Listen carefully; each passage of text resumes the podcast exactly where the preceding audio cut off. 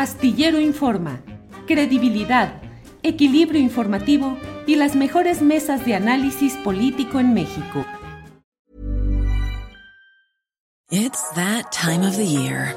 Your vacation is coming up. You can already hear the beach waves, feel the warm breeze, relax and think about work. You really, really want it all to work out while you're away.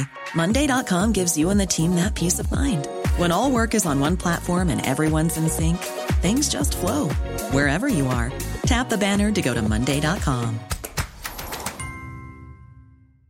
Hey, it's Ryan Reynolds, and I'm here with Keith, co star of my upcoming film, If, only in theaters, May 17th. Do you want to tell people the big news?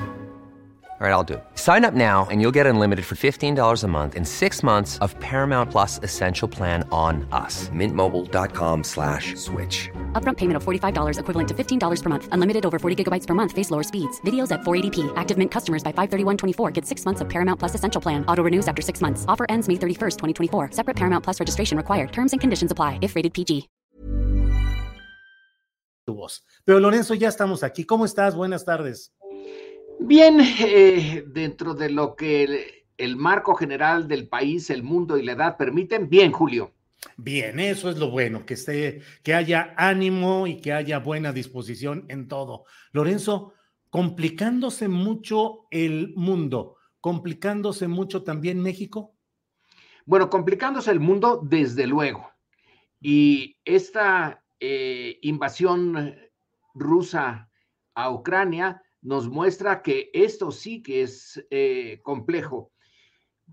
Mira, Julio, el eh, autor de la teoría de la Guerra Fría, eh, George Kennan, norteamericano, desde luego, y que se hizo famoso después de redactar un telegrama enorme, largo como un día sin pan, desde la embajada norteamericana en Moscú a Washington en los años eh, inmediatamente de la posguerra, de la segunda posguerra mundial, eh, armó toda una eh, estructura teórica en virtud de la cual la Unión Soviética fue declarada un, una potencia agresiva que deseaba expandir su influencia por el mundo y que Estados Unidos tenía como meta principalísima, casi única, detenerla. Bueno, esta fue la teoría. Luego, con el tiempo, entraron dudas. La duda principal es la siguiente. ¿Stalin realmente, como un comunista convencido, quería expandir eh, el eh, sistema comunista al resto del planeta? ¿O simplemente estaba creando sobre texto del eh, socialismo en expansión, crear un cinturón de seguridad alrededor de la Unión Soviética como respuesta a lo que le acababa de pasar, que fue la invasión alemana y 26 millones de rusos y rusas, para eh, ponerlo en el lenguaje de hoy. Eh, Políticamente correcto. Correcto. Entonces ya nada más faltaba decir rusitos y rusitas, porque murieron un montón de, de menores de edad en esa eh, guerra, 26 millones.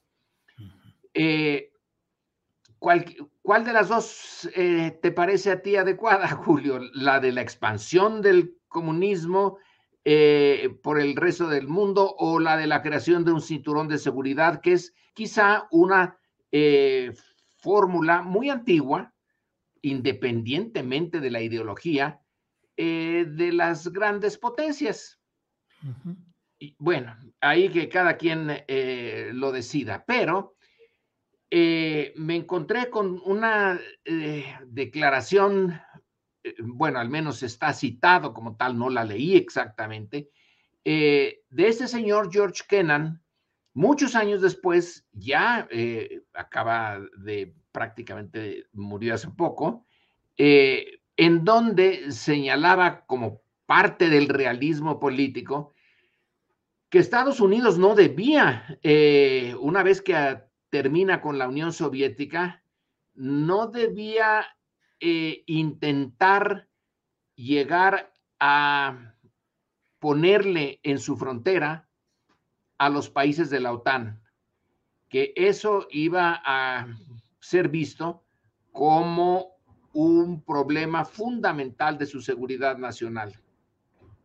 Pero resulta que le hicieron caso a George Kennan en cuanto a su teoría sobre la guerra eh, fría, pero no se lo hicieron en relación a cómo eh, acabar y tener una relación con los rusos ya no en función de ninguna ideología, sino de los intereses mondos y lirondos de una gran potencia. Y bueno, es posible, es posible interpretar la actitud rusa como parte de un, de, de un proceso de detener a la OTAN porque Ucrania ya estaba muy cerca de la OTAN, no es parte de esa organización, pero eh, como se ha visto ahora que le han mandado armas, etcétera, todos los de la OTAN, bueno, se ve que tenían relaciones cercanas. Eh, y Rusia reacciona finalmente de esta manera. Estamos en esta guerra. ahora, Lorenzo, sigue, sigue eh, la idea muy generalizada, entiendo según algunas encuestas que entre el público estadounidense hay un buen porcentaje que así lo considera, que Putin y Rusia encarnan esa amenaza comunista, que son la izquierda comunista tratando de expandirse. Caracoles, quien llegue a tener esa, bueno, han tenido ideas muy raras, ¿no? Por ejemplo, las que le llevaron a una buena parte de la población norteamericana a apoyar a Trump. Pues, eh, eh, Putin no es comunista ni eh, Rusia está en posibilidades de expandirse, no está en posibilidades de expandirse, ya no existe el comunismo. ¿China es comunista o es un híbrido? Vietnam, incluso Cuba, ya, ya no va por ahí la, la cosa, es mejor afrontarlo de una manera muy realista ah, pero esto de decir son comunistas, etcétera, da una cobertura, digamos, ideológica y moral. Como los comunistas son malos, eh, y si tú los sigues calificando como malo, bueno, pues entonces te explicas muy fácilmente todo. Claro, es, quieren agredir y expandirse, pero la Unión Soviética ya no existe y Rusia está en un proceso de achicamiento, como que no se sanforizó y, y ahora es cada vez más pequeña. Se le fueron unas de sus repúblicas, entre otras Ucrania.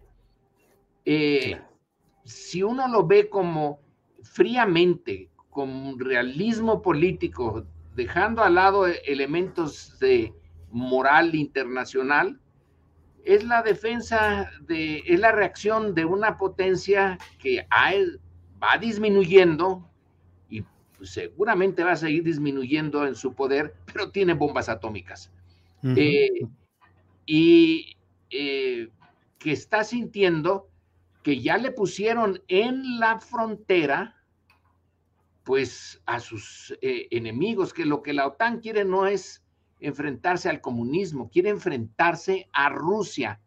Esta idea que viene de de mucho tiempo atrás, la posibilidad, eh, ya desde el siglo XIX se veía eh, eh, la, posibilidad de este enfrentamiento en algún momento futuro y sí llegó. Entonces, ahora, Julio, ¿qué hacemos con esta guerra?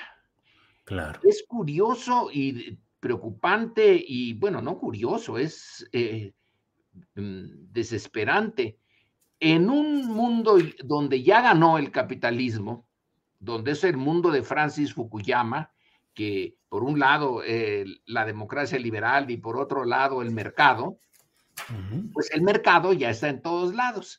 Y cuando tú desatas una guerra de estas, resulta que el mercado se resiente en mil partes y que incluso nosotros, México, que está tan lejos de Ucrania, eh, lo va a resentir por el problema de los energéticos, del petróleo. Entonces, nuestro petróleo está subiendo, ya está, ya rebasó los 100 dólares por barril, vaya, vaya. Eh, pero nosotros también tenemos que importar gasolina, que también ya rebasó los límites.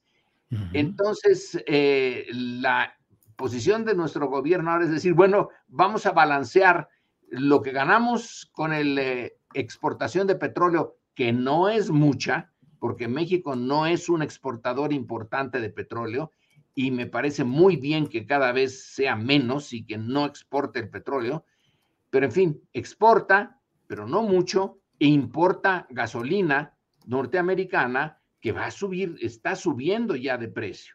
Entonces, el gobierno quiere usar sus recursos extras para pues, subsidiar, pero no hay otra. Eh, pero además está ya el problema de la inflación que ya estaba, ¿no? Ya venía. Y nos venía en parte por problemas nuestros con la pandemia, etcétera, y en parte la importamos por la relación con Estados Unidos, y en Estados Unidos ya estaba desatada la inflación. Eh, entonces, ahí tenemos un problema más. Eh, y quién sabe qué vaya a pasar. Por ejemplo, Ucrania es la gran productora de trigo, ¿no? Y Rusia también es gran productora y exportadora de trigo. Entonces, si la sanción de Occidente, de Europa Occidental, de Estados Unidos, de sus aliados es vamos a no comprarles un grano de trigo, eh, bueno, pues el precio de, del trigo y de la harina y del pan y de todo eso va a subir en tiempos de inflación. Bueno, pues eso, y podemos seguirle eh, en otras áreas. El aleteo de la mariposa bélica en Ucrania puede provocar un tsunami en México. Exactamente. Pues yo no sé si un tsunami, pero que sí lo vamos a resentir. Comentaba yo ya la mañana en un programa eh, que cuando yo era joven, eh, leía mucho La familia Burrón. Sí, pues sí. La de Gabriel Vargas, ¿no? Y te acuerdas del personaje central Borola, que es un. Sí. Borola Tacuche. Borola Tacuche de Burrón. Tenía todas las virtudes y defectos de una clase media, muy media, que está a punto de caer o algo así. Entonces va al mercado eh, en esos años 50 y pide comprar algo y el que se lo vende eh, le da el precio y le dice, oiga, pero esto está carísimo. Pues que quiere marchante, es la guerra de Corea. Eh, pues y no tenía nada que ver porque eran tortillas. Entonces, eh, eso que yo lo tomé como chiste, ahora resulta que sí es cierto. Puede ocurrir eso. claro, hace días salió en un periódico y, y publicaron, reprodujeron la imagen donde decía lo de Ucrania no afectará el precio de, la tortilla en Chiapas. O sea, un periódico chiapaneco dando la noticia de que no se preocupe. Y sin embargo, si hay materia para la preocupación, hasta en la tortilla, el transporte, el gas, todo lo que implica este asunto. Y el hecho, mi querido Julio, de que no somos autosuficientes en maíz. Pues sí. Eh, a lo mejor la cal que se le echa al nistamal sí somos autosuficientes, pero hasta ahí. Eh, Ahora, todo esto que estamos viviendo nos va en, es que hay realineaciones, rediseños. Ve a Estados Unidos enviando una delegación a Venezuela para platicar con el gobierno de Maduro, cuál Guaidó y cuál discusión ideológica, lo práctico, el petróleo y bueno, pues señor presidente Maduro, ¿en qué podemos dialogar? Todo esto que está pasando, ¿qué va a implicar para México y para su gobierno? Tenemos que asirnos amarrarnos más a Estados Unidos? Bueno, eh, eh, Julio, por un lado, esto del realismo político, la escuela realista política en la que eh, yo me eduqué en mis años 60 con el gran profesor Hans Morgenthau, sigue vivita y coleando. Ah. Y el caso de Venezuela es magnífico. Todas, todos los defectos los tenía Chávez. Y luego Maduro, pero horribles. Le reconocen a un presidente en el exilio, a Guaidó, ¿no? Es una manera, eh, pues, muy dura de tratar a un país y durante la eh, pandemia no se le ayudó y los exiliados, las salidas de, de, de venezolanos por falta de trabajo, hambre, falta de medicinas, bueno, un desastre. Estaban haciendo con eh, Venezuela lo mismo que se había hecho con Cuba.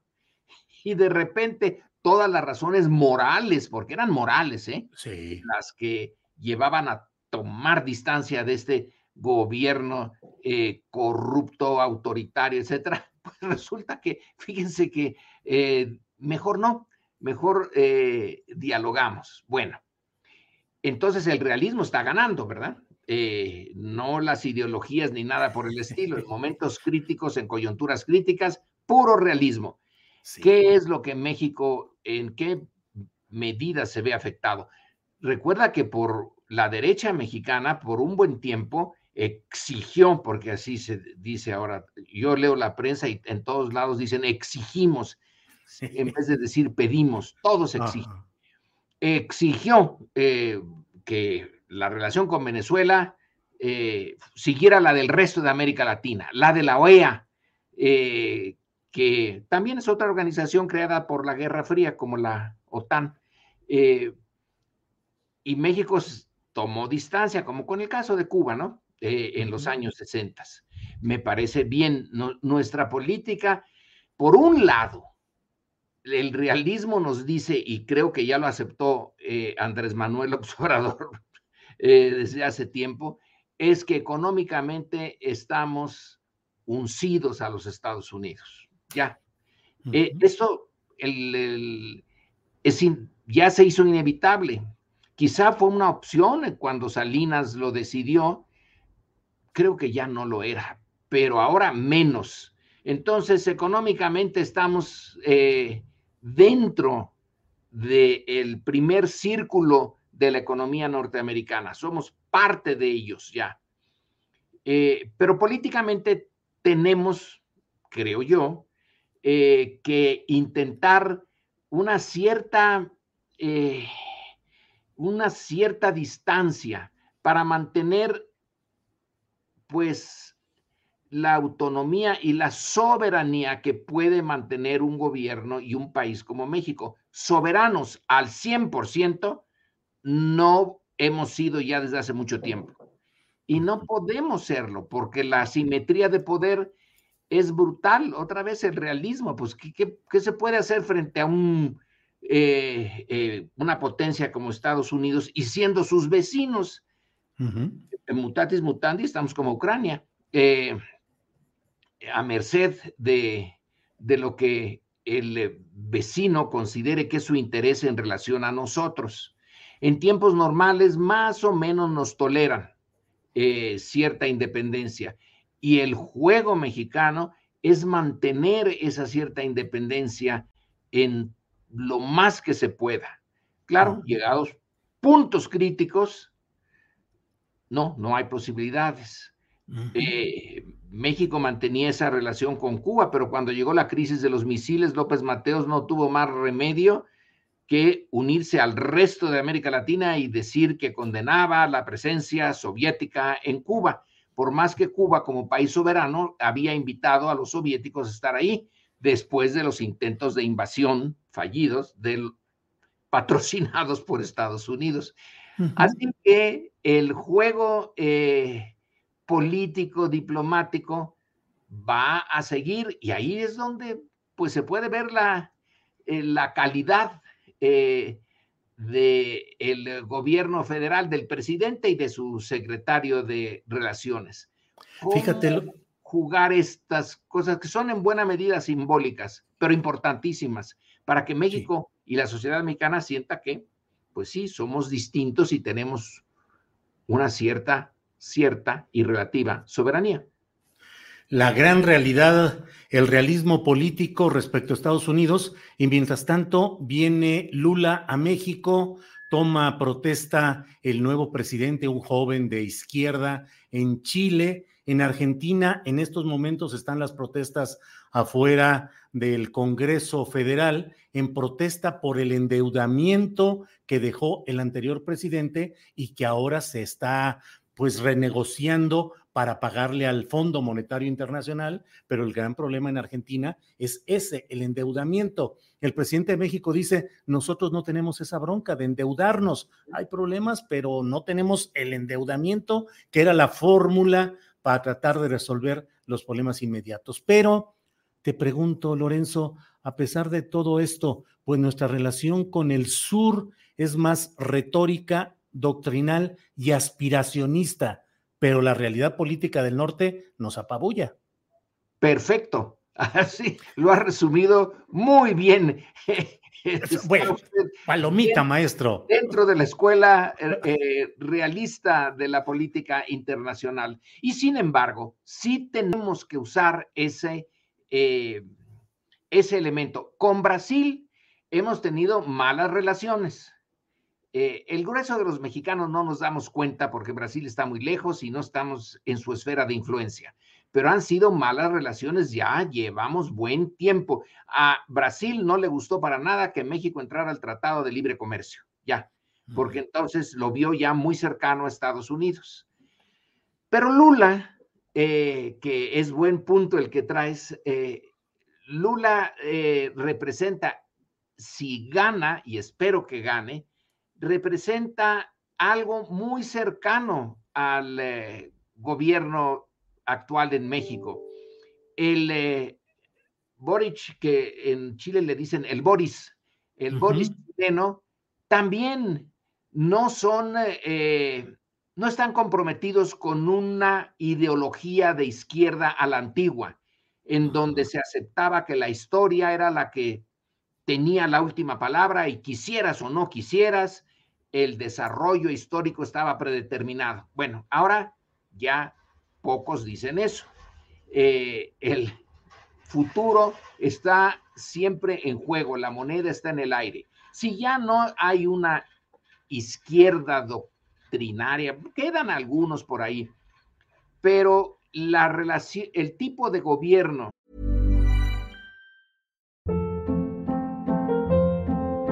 Hold up. What was that? Boring. No flavor. That was as bad as those leftovers you ate all week. Kiki Palmer here, and it's time to say hello to something fresh and guilt-free. Hello Fresh. Jazz up dinner with pecan-crusted chicken or garlic butter shrimp scampi. Now that's music to my mouth. Hello Fresh. Let's get this dinner party started. Discover all the delicious possibilities at hellofresh.com. Hey, it's Ryan Reynolds, and I'm here with Keith, co star of my upcoming film, If, only in theaters, May 17th. Do you want to tell people the big news? All right, I'll do it. Sign up now and you'll get unlimited for $15 a month in six months of Paramount Plus Essential Plan on us. Mintmobile.com slash switch. Upfront payment of $45 equivalent to $15 per month. Unlimited over 40 gigabytes per month. Face lower speeds. Videos at 480p. Active Mint customers by 531.24 get six months of Paramount Plus Essential Plan. Auto renews after six months. Offer ends May 31st, 2024. Separate Paramount Plus registration required. Terms and conditions apply if rated PG.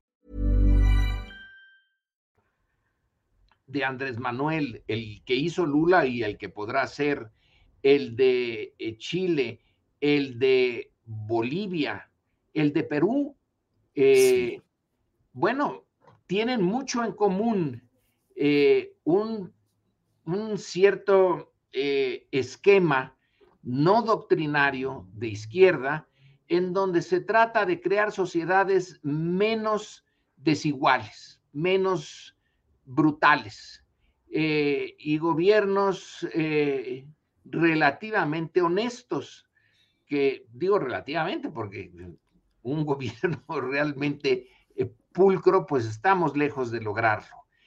Y la presencia ahora de China en Argentina. Argentina ya tiene una relación con China que nosotros no tenemos, por cierto. Todo lo contrario. Ese lujo. ¿No? Pero este, hay ya una, una pluralidad en América Latina. Sí, sigue habiendo gobiernos de derecha, pero están como bajo asedio.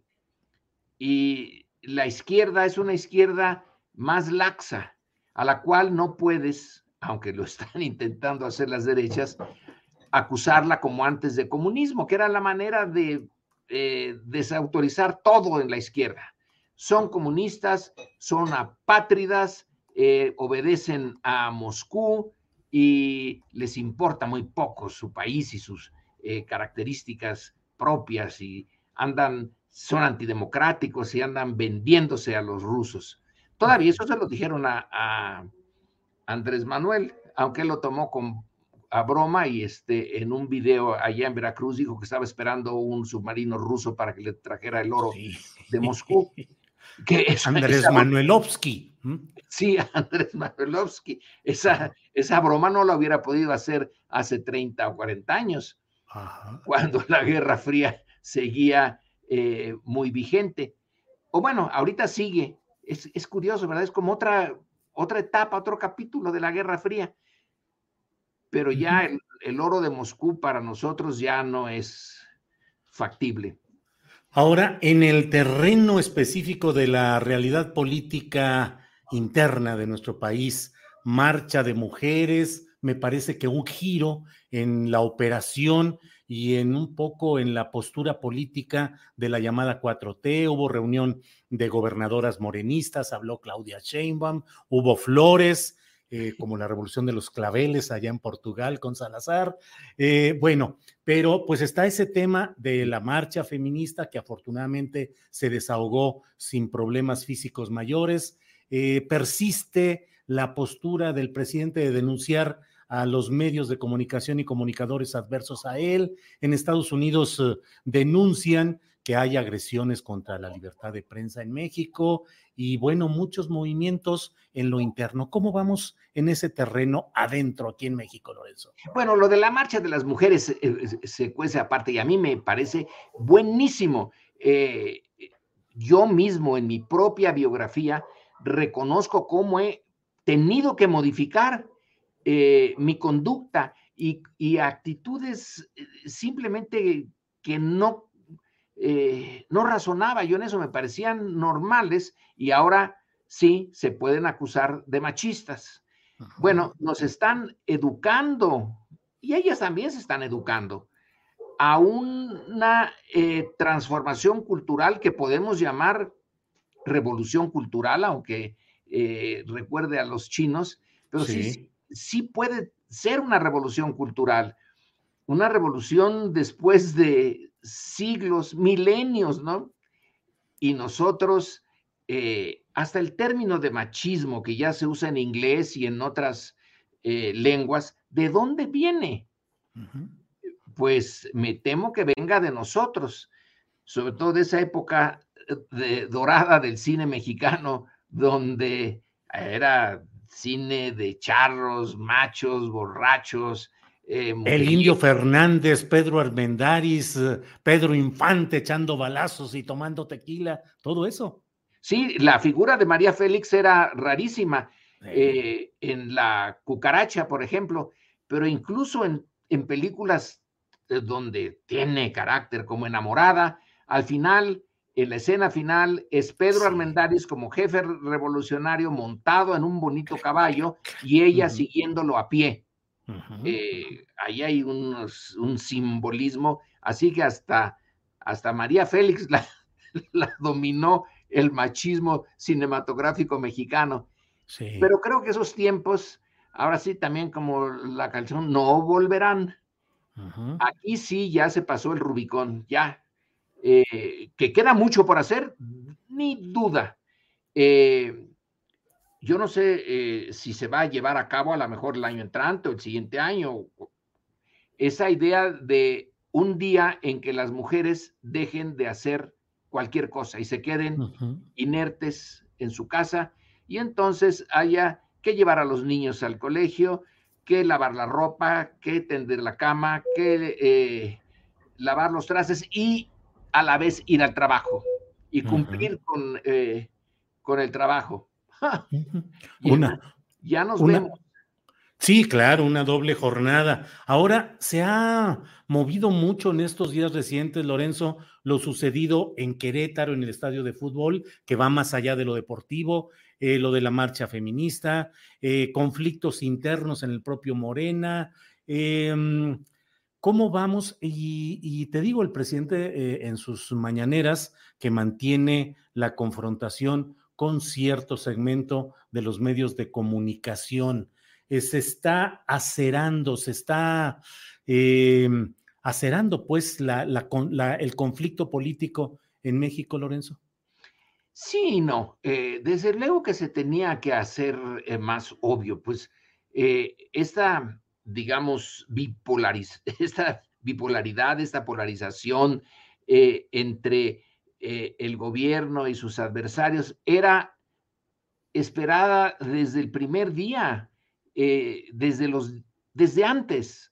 ya el choque entre Andrés Manuel y lo que representa y su grupo político y su corriente ya estaba ahí, por, entre otras cosas, ¿por qué el fraude del 2006?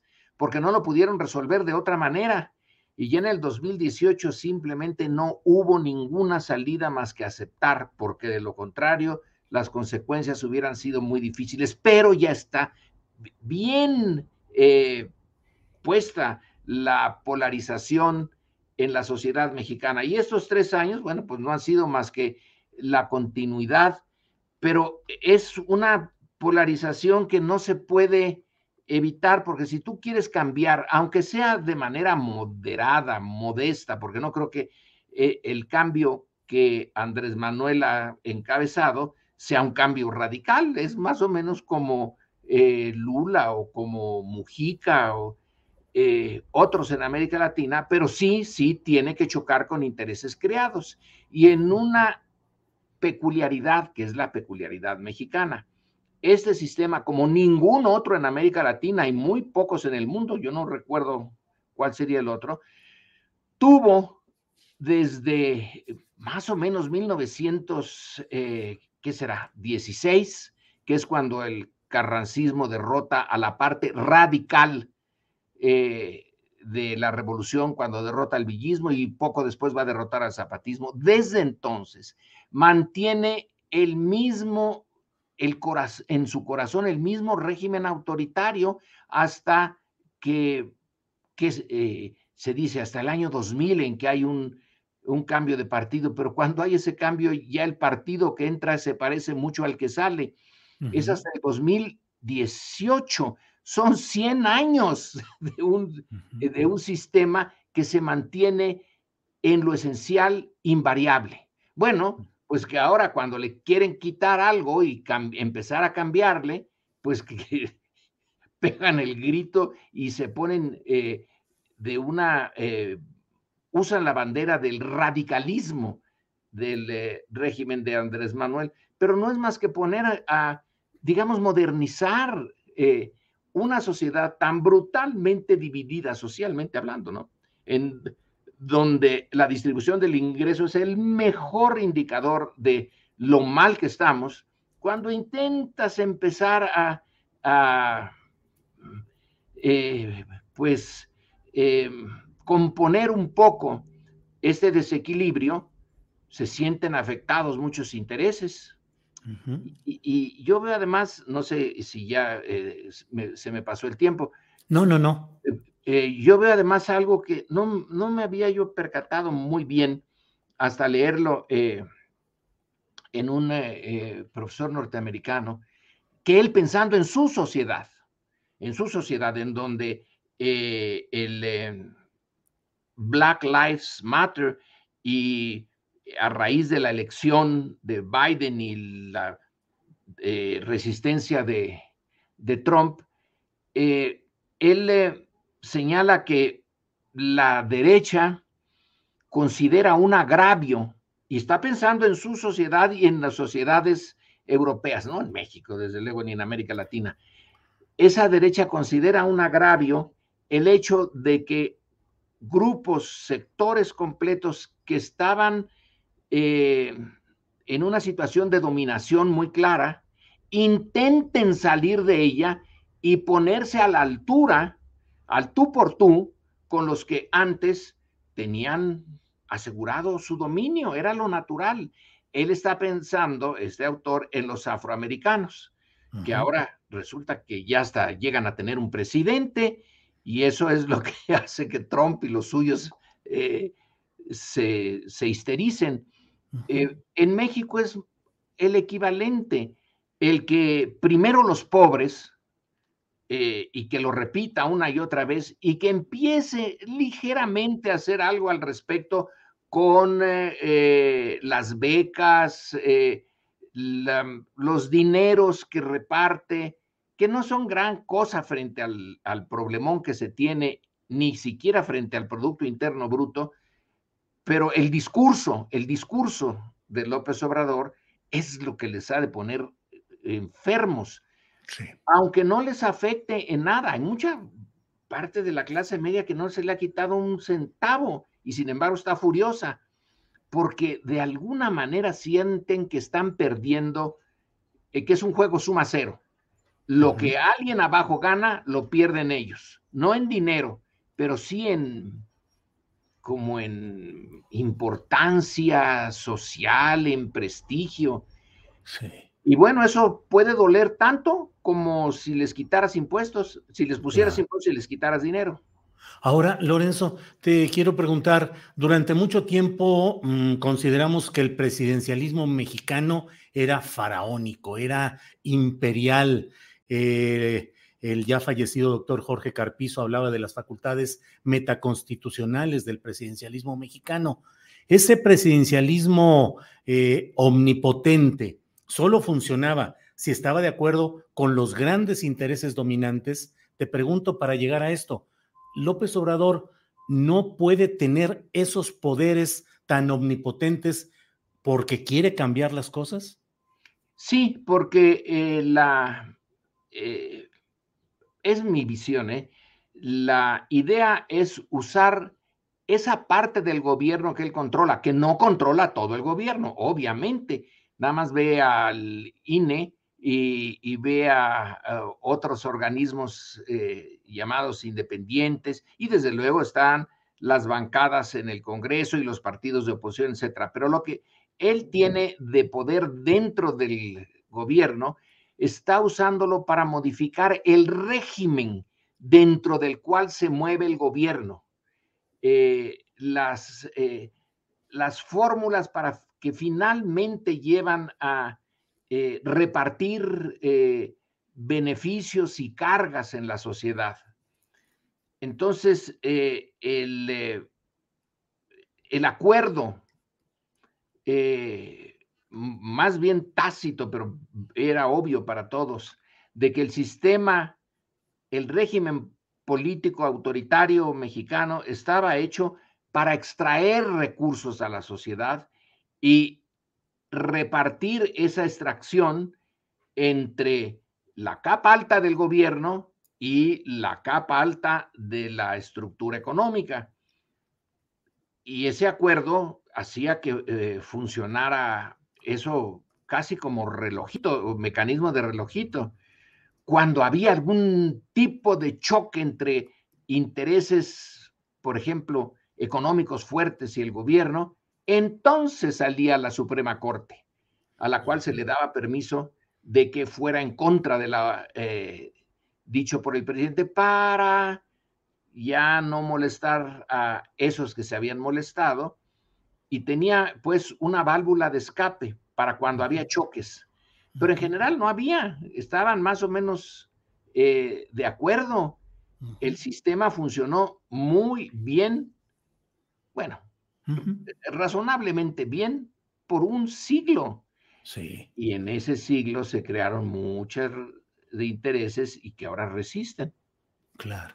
Lorenzo, eh, como siempre, te agradezco mucho tu amabilidad para estar con nosotros. Cierro haciéndote esta pregunta. En ese realismo político, eh, la estrategia del presidente López Obrador ha sido polarizar para mantener su base social y mantenerse en pie de combate en la mañanera, en sus discursos, en todo, y no convertirse en un presidente tradicional que simulaba estar atento a todos que en el fondo era no estar con nadie, y por otra parte, aparentar siempre estar concentrado en el oficio de gobernar y no conceder tanto a los medios, a la difusión, a la batalla política e ideológica. ¿La, ¿Es correcta esa estrategia del presidente de polarizar y estar en pie de combate?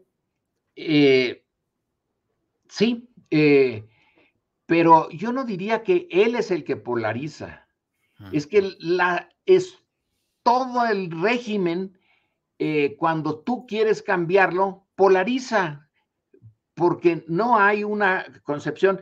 Yo eh, recuerdo en estos, en estos días el libro de Pablo González Casanova de la democracia en México. que se publica a principios de los 60, que es un alegato, es, un, es la primera descripción hecha por un eh, eh, científico social mexicano del todo, de todo el sistema, bien hechecita, eh, con un elemento de marxismo bien importante, pero también tomando en cuenta elementos teóricos de la sociología no marxista, la que dominaba en Estados Unidos.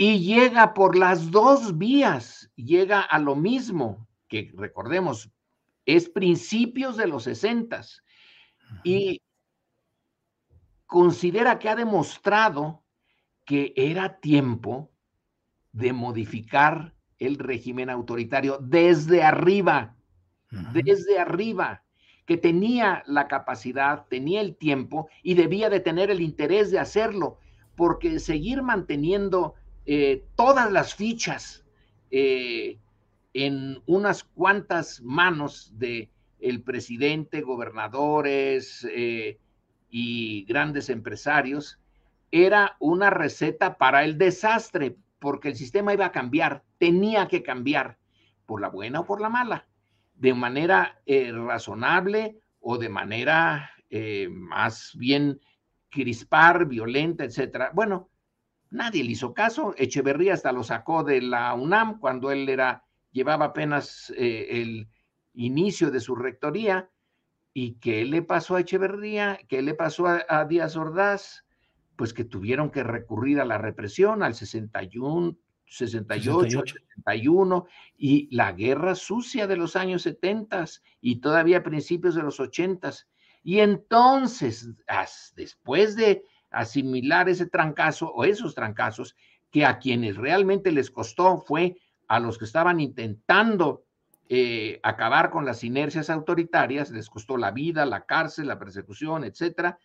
Pero en fin, ahí viene Reyes Heroles y este dice que una reforma eh, electoral y una reforma política y luego otra reforma política, etcétera, es eh, una resistencia y una polarización que se pudo haber evitado, pero no se hizo. Entonces, que se advirtió, sí, que el libro de don Pablo está allí para mostrarlo, las razones para cambiar desde arriba. Entonces, esto, Andrés Manuel lo que hace es empezar a cambiarlo desde abajo con la movilización de los de abajo, con su primero los pobres.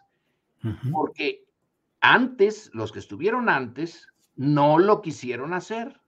Eh, sobre todo Salinas, que ahora que andamos hablando de la Unión Soviética y de todo, eh, ¿te acuerdas que la receta soviética era de Gorbachev, era eh, Glasnost y Perestroika, ¿no? Así es, así es. era el cambio en la estructura económica y el cambio en la estructura política. Y Salinas dijo, bueno, si cambio la estructura económica, no cambio la política y seguro que ahí la llevamos. Eh, modificamos en parte la economía, la hacemos neoliberal, nos asociamos al consenso de Washington y ya esto irá acabando con las presiones, porque pues esta economía va a ser próspera como pocas. y, no, no fue así. No, sucede que no. Lorenzo, como siempre, muchas gracias por esta oportunidad. Ya casi llevamos 45 minutos de una plática fluida que siempre se nos va el tiempo de volada, pero tiene la ventaja de que nos deja más temas para la siguiente ocasión. Lorenzo. Y, párame a tiempo, eh, párame a tiempo. Tú no, no, no. No, al contrario, al contrario. Muchas gracias. Que tengas muy buena tarde. Gracias, Lorenzo, muy amable. Hasta luego. Ever catch yourself eating the same flavorless dinner three days in a row? Dreaming of something better? Well, HelloFresh is your guilt-free dream come true, baby. It's me, Kiki Palmer.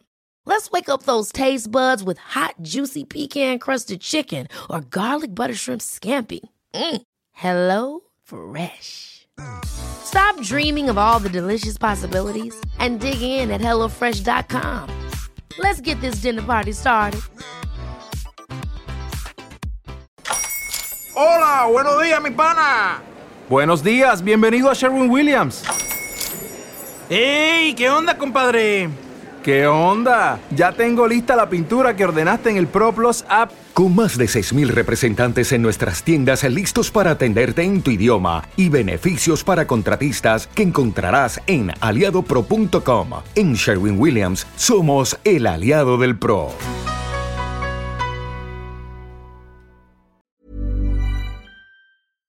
Para que te enteres del próximo noticiero, suscríbete y dale follow en Apple, Spotify, Amazon Music, Google o donde sea que escuches podcast.